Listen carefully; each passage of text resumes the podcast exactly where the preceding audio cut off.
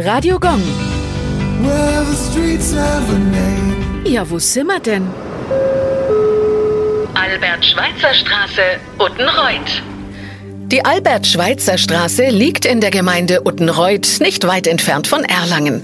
Benannt wurde sie nach Albert Schweitzer, einem deutsch-französischen Arzt, Philosophen und evangelischen Theologen.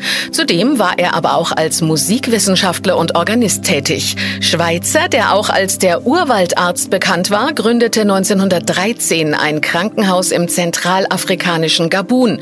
Im Jahr 1952 erhielt Albert Schweitzer den Friedensnobelpreis weil er sich stark für verfolgte und bedrohte Menschen, Frieden, Wahrheit und Freiheit einsetzte. Bis heute gilt er als einer der bedeutendsten Denker des 20. Jahrhunderts. Somit ist es kein Wunder, dass nicht nur in Mittelfranken Straßen, Schulen und Einrichtungen nach ihm benannt wurden. Radio Gong. Well,